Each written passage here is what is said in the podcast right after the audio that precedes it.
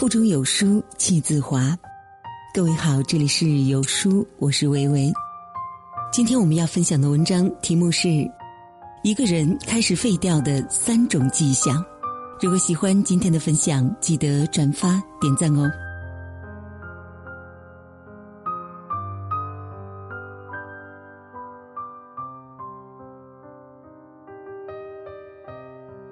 前几天出差时，我发现。越来越多的火车站开始使用人脸识别闸机，与人工认脸检票相比，这种方式只需要三秒，便捷高效。毫无疑问，时代又悄悄淘汰了一批人。不难想象，被淘汰的人免不了会茫然失措，他们的第一反应大抵会跟唐山收费站那位大姐一样：“我今年三十六岁了，我的青春都交给收费了。”我现在啥也不会，也没人喜欢我们，我也学不了什么东西了。人生中这样的低谷是生活在提醒我们，下坡路不能再继续走下去了。可是一个人是不是在走下坡路，从来都是有迹可循的，并不是在无路可走的时候才暴露出来。每个人的行为方式里，藏着他的过去、现在和未来。去年年底，一个朋友跟我诉苦说，老板让他给年轻人腾腾地儿。朋友是部门负责人，老板想让他的下属接替他，而他则被调到另一个岗位。这一调岗看似平调，实则暗降。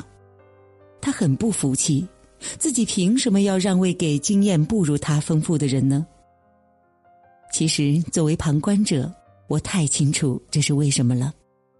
刚入职场时，他确实很贫，可是这两年他过得太舒适了。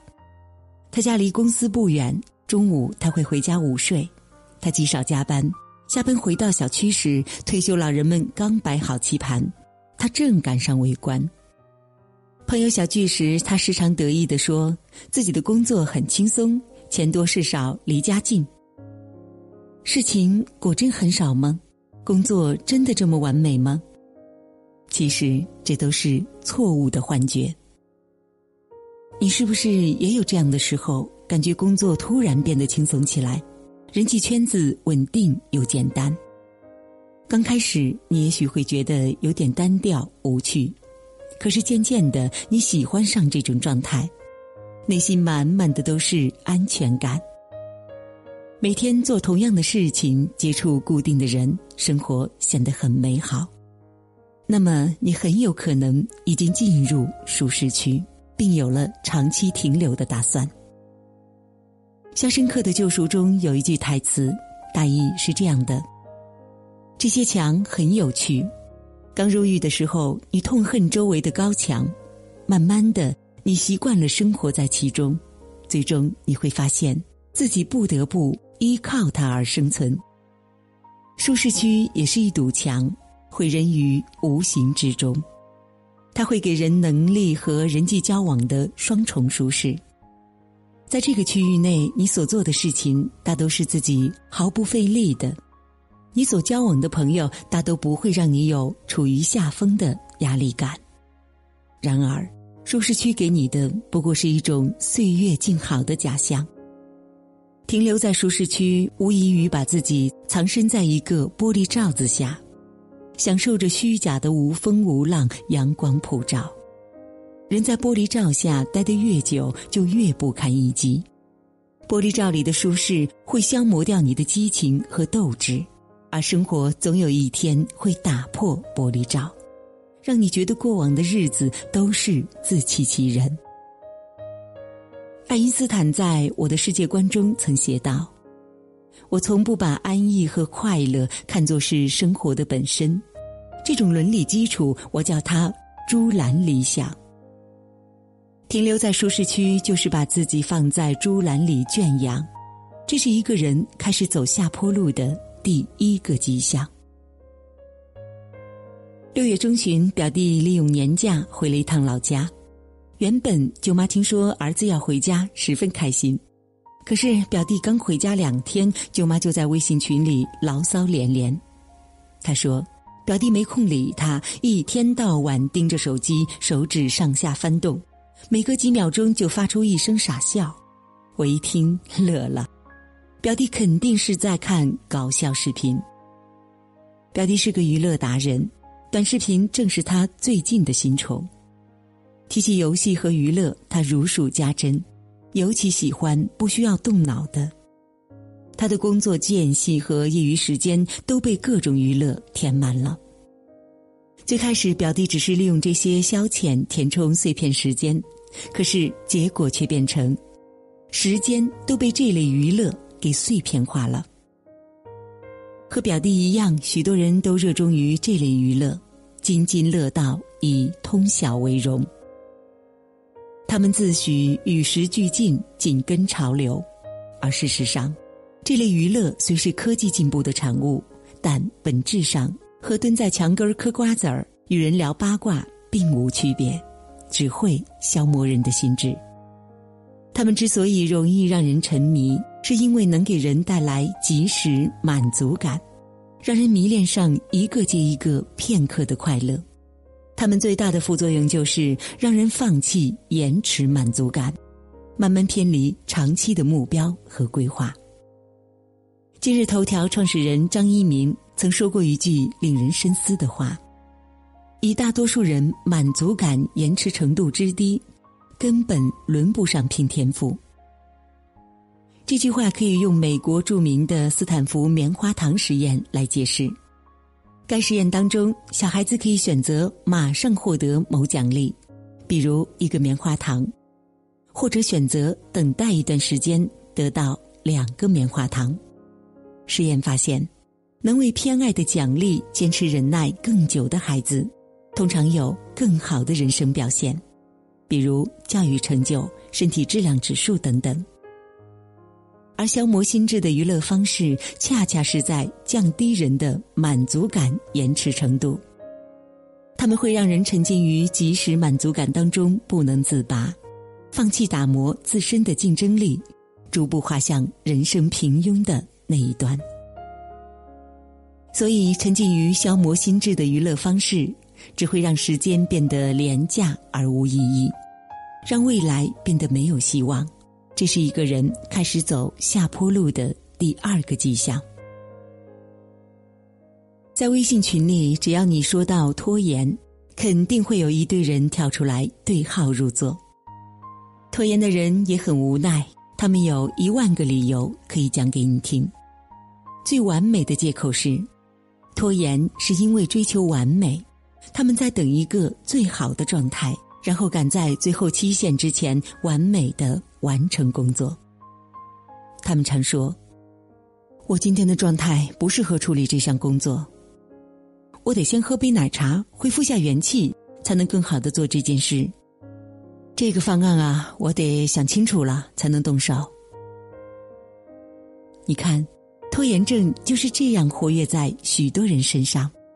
它让人度过看似充实，实则无所事事的时光，不重要又琐碎的事情胡乱的塞满了每一天，最重要的那件却总不在日程内。音乐人高晓松曾经在微博上写道：“每一次打开跑步机，决心锻炼减肥，就觉得应该先弹会儿琴；打开琴，又觉得光弹琴不写歌曲浪费。”于是打开电脑，然后上网乱看个个把小时，脑子被搅乱，无心写作，便上楼吃饭。吃完饭脑袋缺氧，必须睡上一觉。临睡前安慰自己，虽然吃完了睡觉就会长肉，但是睡醒了会去跑步机上锻炼减肥。可至今减肥大业尚未成功。许多拖延者都觉得自己拖延有理，是为了把事情做得更好。可事实上，拖延的结果往往不尽人意。刚入职场时，我有一个火眼金睛的上司。员工年度述职时，他会问其中一些人：“报告是何时完成的？花了多久的时间？”无一例外，被问到的人都是前一天才动手，匆匆几个小时完成。上司告诉我，因为拖延而赶出来的东西，往往低于一个人的日常水准。关于拖延的人，很难过好这一生。拖延带来的低执行力，会让人处于自我消磨状态，永远活在未来，却轻易的毁掉了现在。美国动画喜剧《马南波杰克》里，波杰克的父亲巴特斯科奇·马南，怀揣文学梦想，却迟迟不付诸行动，是一名永远属于未来的作家。极端的拖延毁了他的一生。相比于今天，我更想明天做这件事，这是拖延者的美好期待。然而，拖延总让明天变得遥遥无期，这是一个人开始走下坡路的第三个迹象。三六零创始人周鸿祎曾经在《给那些仍旧在公司混日子的人》当中写道：“你混日子，就是日子混你。”最后的输家是你自己。下坡路好走，却只会把人推向死胡同。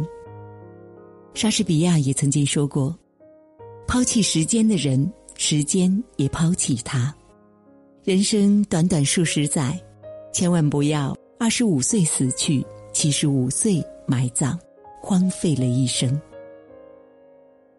每当贪图下坡路的舒适时，我们就要努把力。调整步伐，继续斗志昂扬的走下去。美好的清晨，感谢您的收听。在这个碎片化的时代，你有多久没读完一本书了呢？长按扫描文末二维码，在有书公众号菜单免费领取五十二本共读好书，每天有主播读给你听。好了，这就是今天跟大家分享的文章。听完之后，不知道您是否有所感悟呢？欢迎在留言区抒发自己的感想。